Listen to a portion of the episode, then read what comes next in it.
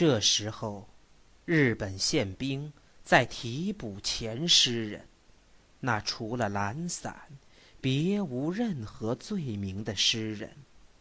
胡同两头都临时设了岗，断绝交通。冠晓荷领路。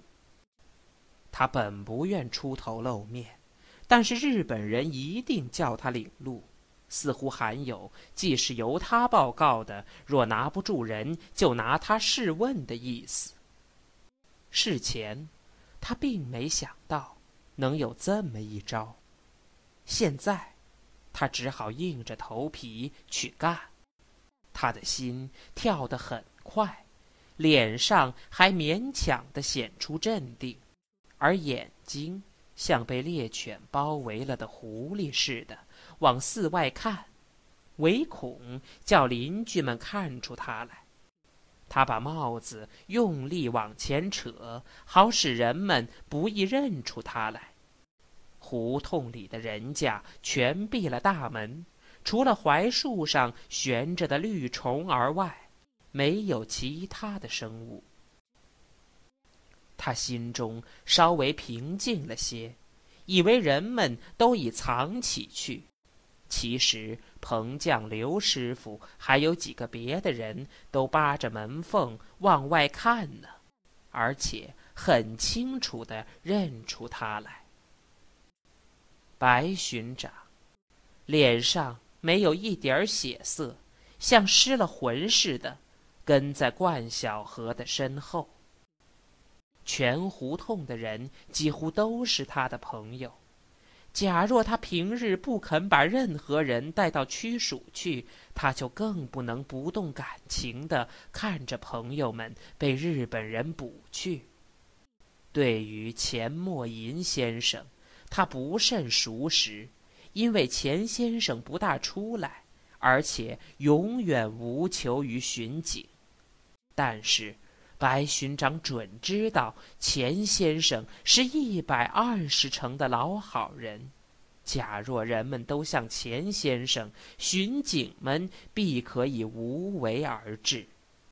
到了钱家门口，他才晓得是捉捕钱先生。他恨不能一口将冠晓荷咬死，可是身后还有四个铁棒子似的兽兵。他只好把怒气压抑住。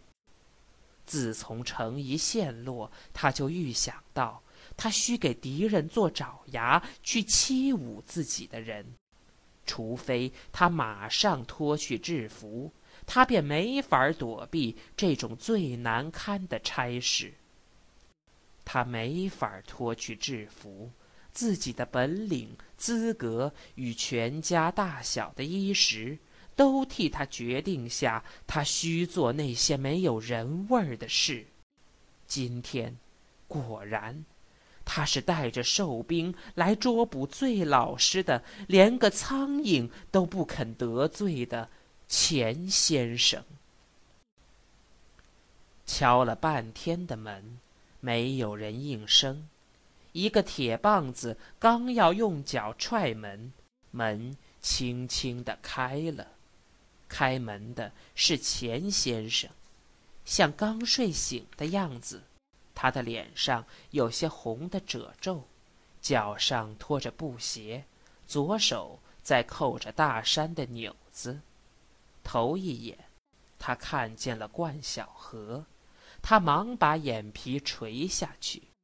第二眼，他看到白巡长，白巡长把头扭过去。第三眼，他看到冠晓荷向身后的兽兵轻轻点了点头，像犹大出卖耶稣的时候那样。极快的，他想到两件事：不是王排长出了毛病，便是重实的事泄露了。极快的，他看清楚是后者，因为眼前是冠晓荷。他想起高地姑娘的警告，很高傲自然的，他问了声：“干什么？”这三个字像是烧红了的铁似的。冠晓荷一低头，仿佛是闪躲那红热的火花，向后退了一步。白巡长也跟着躲开。两个兽兵像迎战似的要往前冲，钱先生的手扶在门框上，挡住他们俩，又问了声：“干什么？”一个兽兵的手掌打在钱先生的手腕上，一翻，给老诗人一个反嘴巴，诗人的口中流出血来。兽兵往里走。诗人愣了一会儿，用手扯住那个敌兵的领子，高声的喊喝：“你干什么？”敌兵用全身的力量挣扭，钱先生的手像快溺死的人抓住一条木棍似的还了扣。白巡长怕老人再吃亏，极快的过来，用手一托老先生的肘，钱先生的手放开。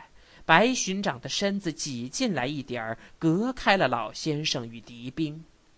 敌兵一脚正踹在白巡长的腿上，白巡长忍着疼，把钱先生拉住，假意威吓着。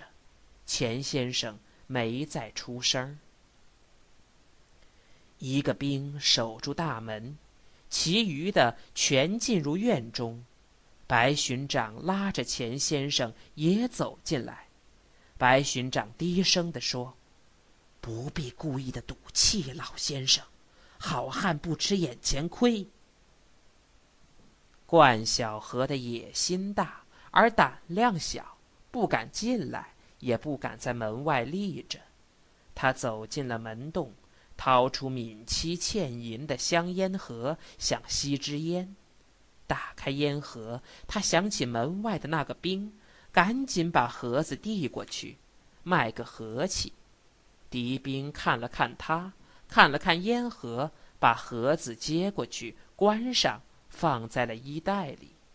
冠先生惨笑了一下，学着日本人说中国话的腔调：“好的，好的，大大的好。”钱大少爷孟石这两天正闹痢疾，本来就瘦弱，病了两天，他就更不像样子了。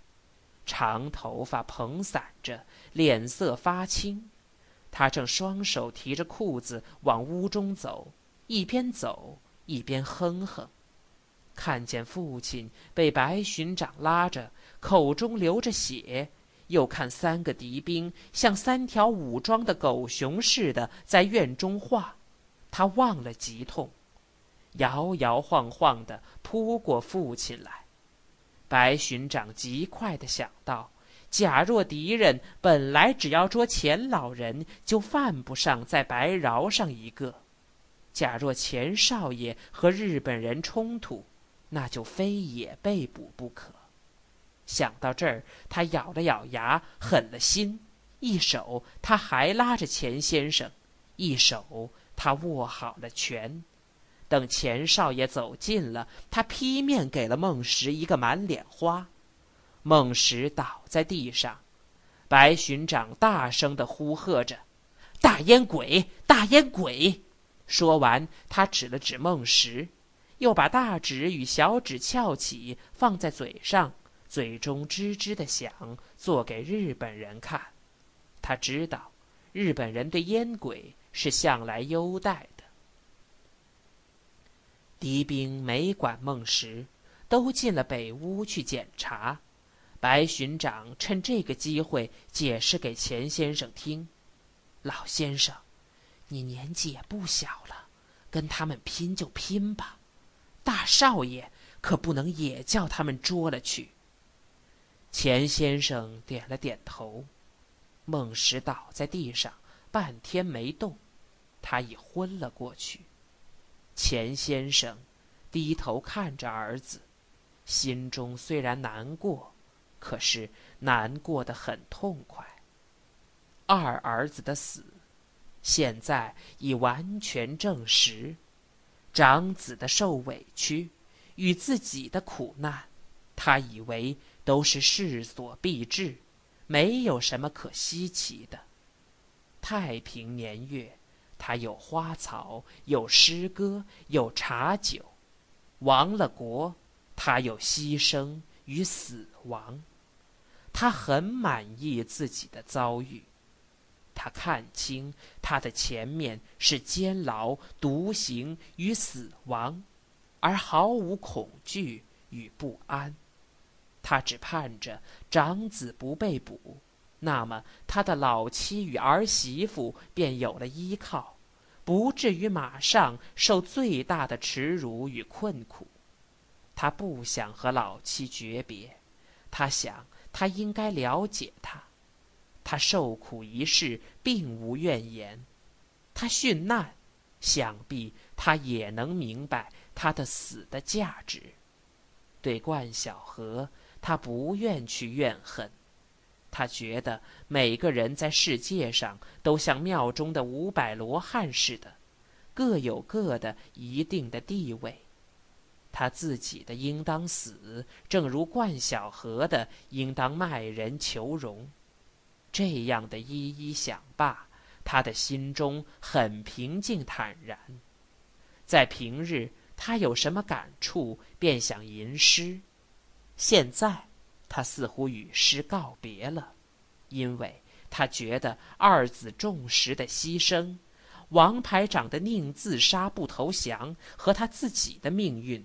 都是亡国篇中的美好的阶段，这些事实即使用散文记录下来，依然是诗的。他不必再向音节词律中找诗了。